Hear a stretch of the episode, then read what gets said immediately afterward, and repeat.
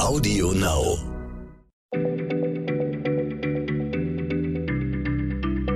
Schneller Schlau, der kurze Wissenspodcast von PM. Hallo und herzlich willkommen bei Schneller Schlau, dem kleinen Podcast von PM. Mein Name ist Stefan Draf, ich sitze hier mit Rainer Harf. Wir sind beide Redakteure bei PM.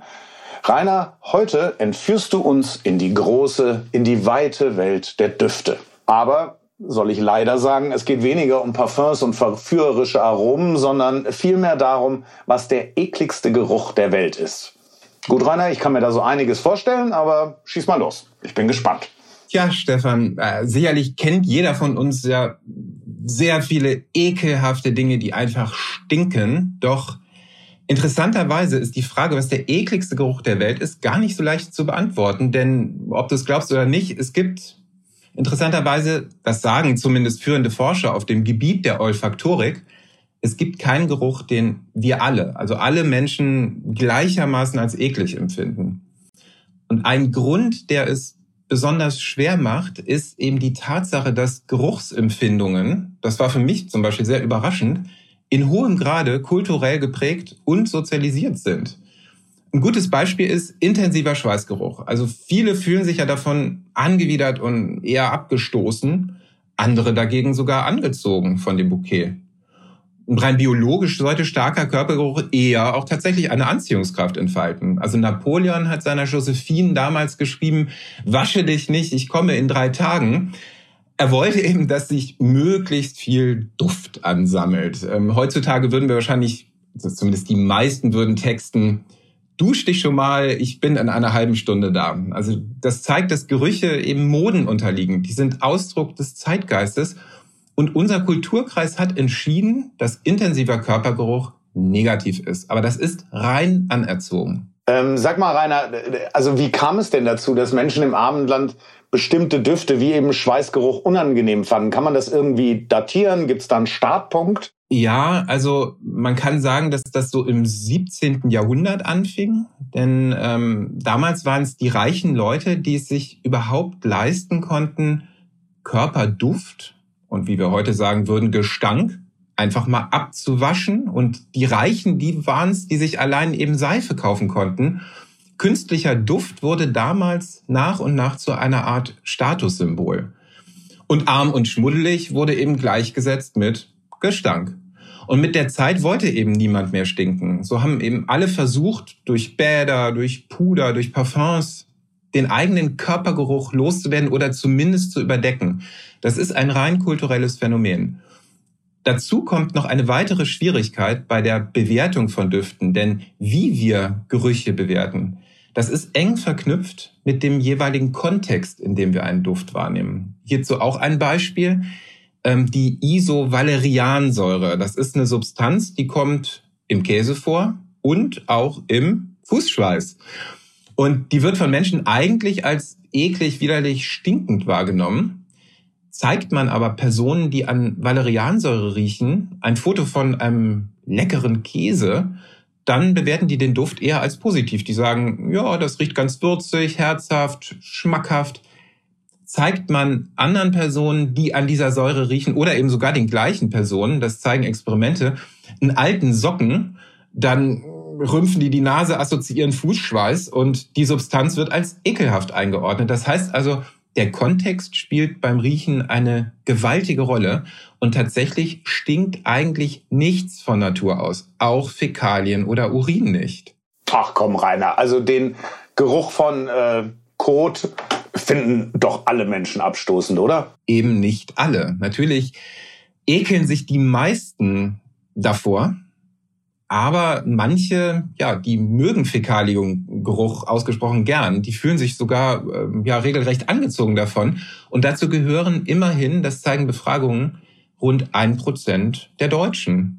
Und bei den anderen, also dem Großteil der Bevölkerung, hat die negative Bewertung allein mit Erziehung, mit Sozialisation zu tun.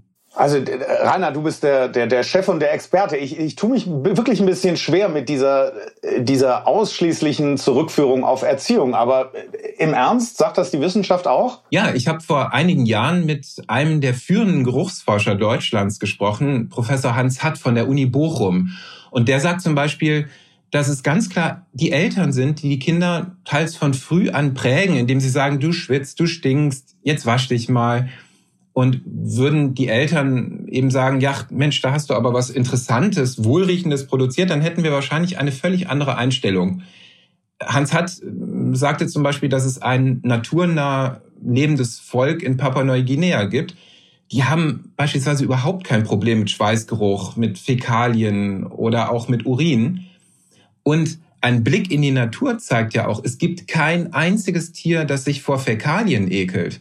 Im Gegenteil, diese Ausscheidungen sind wichtige Informationsquellen. Die geben zum Beispiel Aufschluss über Empfängnisbereitschaft oder Gesundheit für Hunde und Katzen. Gibt es ja nichts Spannenderes, das weiß jeder Hunde- und Katzenbesitzer, als an anderen Hunden und Katzen zu riechen und möglichst eben an deren Hinterteil oder eben an Fäkalien.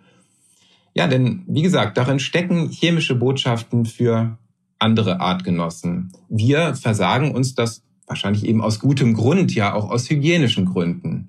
Also Rainer, ich fasse jetzt nochmal zusammen. Es gibt wirklich keinen Geruch, den alle Menschen gleichermaßen ekelerregend finden. Nein, also zumindest sagt die Wissenschaft, dass es eben diesen weltweit von allen Menschen gehassten Geruch nicht gibt. Es gibt aber auch keinen Geruch, den alle Menschen lieben.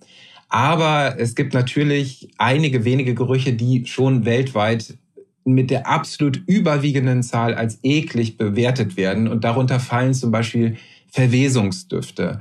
Also israelische Wissenschaftler, die haben vor etlichen Jahren versucht, die stinkendste Substanz der Welt zu produzieren, letztendlich, um die als Kriegswaffe einzusetzen.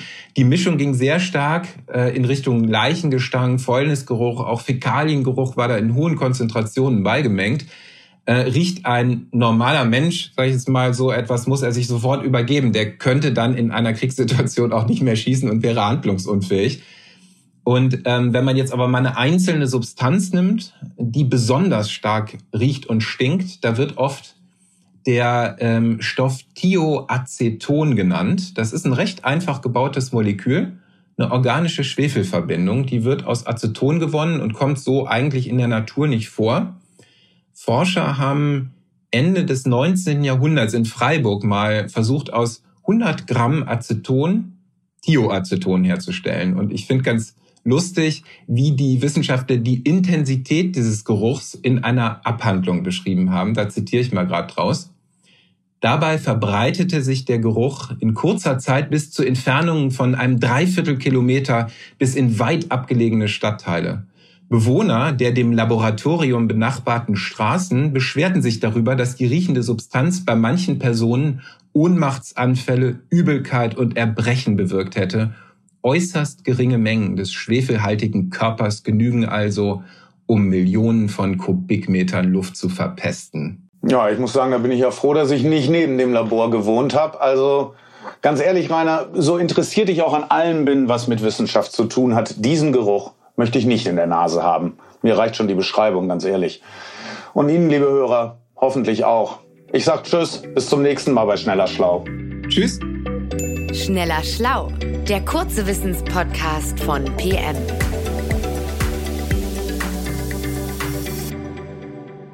Zum Schluss möchte ich euch noch den Podcast von Olivia und Andreas Petzold ans Herz legen. Und worum es in ihrem Podcast geht, erzählen sie euch gleich selbst. Hallo, wir sind Vater, Tochter, Weltgeschehen. Wie der Name schon sagt, sind wir Vater Andreas. Das bin ich. Huhu. Und Tochter Olivia. Olivia, genau. Ich. Und wir reden so ein bisschen über das Weltgeschehen, was so gerade anliegt und aktuell ist natürlich. Und dann gibt es natürlich auch immer die besten Anekdoten aus dem Privatleben, überwiegend natürlich von Olivia, weil die erlebt einfach mehr als ich. Würde ich jetzt nicht so sagen. Dennoch freuen wir uns natürlich sehr, wenn ihr mal äh, reinschaltet und uns zuhört. Und unseren Podcast findet ihr auf Audio Now und überall dort, wo es Podcasts gibt. Audio Now.